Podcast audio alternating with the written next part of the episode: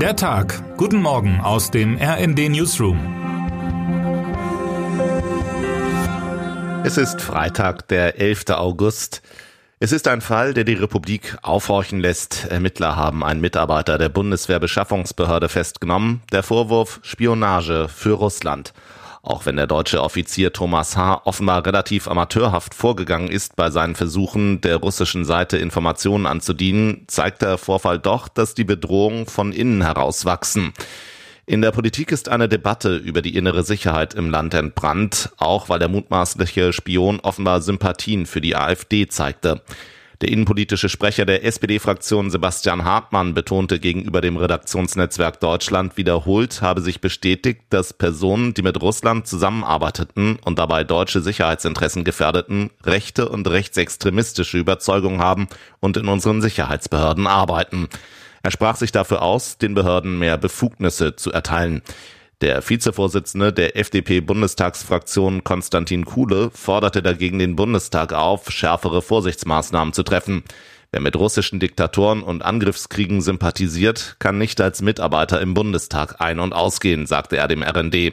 Auch RND-Chefredakteurin Eva Quadbeck hält die anscheinende Nähe des Bundeswehrmitarbeiters zur AfD für ein alarmierendes Zeichen.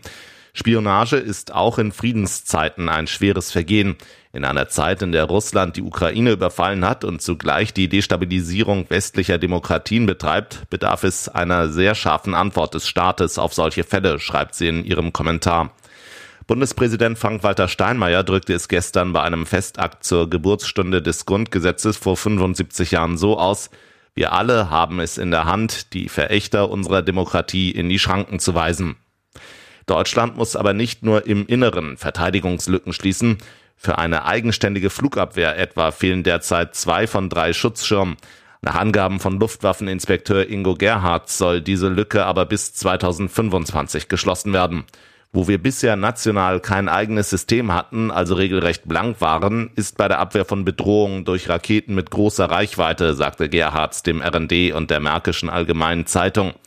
Im gemeinsamen Interview mit Brandenburgs Ministerpräsident Dietmar Woidke spricht er auch darüber, wie Deutschland mit einem kleinen Standort zweitgrößte Hubschraubernation in der NATO werden wird, nach den USA. Nach einer Verschnaufpause für die verbleibenden acht Teams beginnen in Australien und Neuseeland heute die Viertelfinals bei der Frauenfußball-Weltmeisterschaft. In den frühen Morgenstunden unserer Zeit trafen die Spanierinnen bereits auf die Niederlande. In der zweiten Partie am heutigen Tag muss mit Japan das letzte verbliebene Team, das bereits einen Titel erringen konnte, gegen die starken Schweden ran. Die Partie könnte beim einen oder anderen Fußballfan ein Déjà-vu hervorrufen.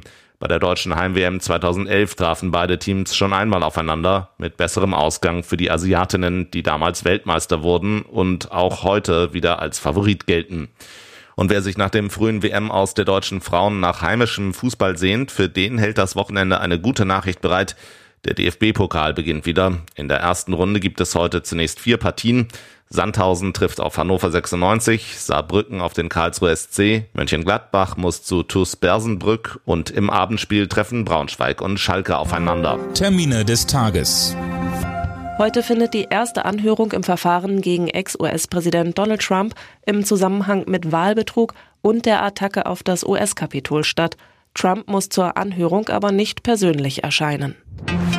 Bundeskanzler Olaf Scholz setzt seine Sommerreise fort. Gemeinsam mit Innenministerin Nancy Faeser besucht er heute Hessen, wo Faeser im Oktober auch als Spitzenkandidatin für die SPD bei der Landtagswahl antritt.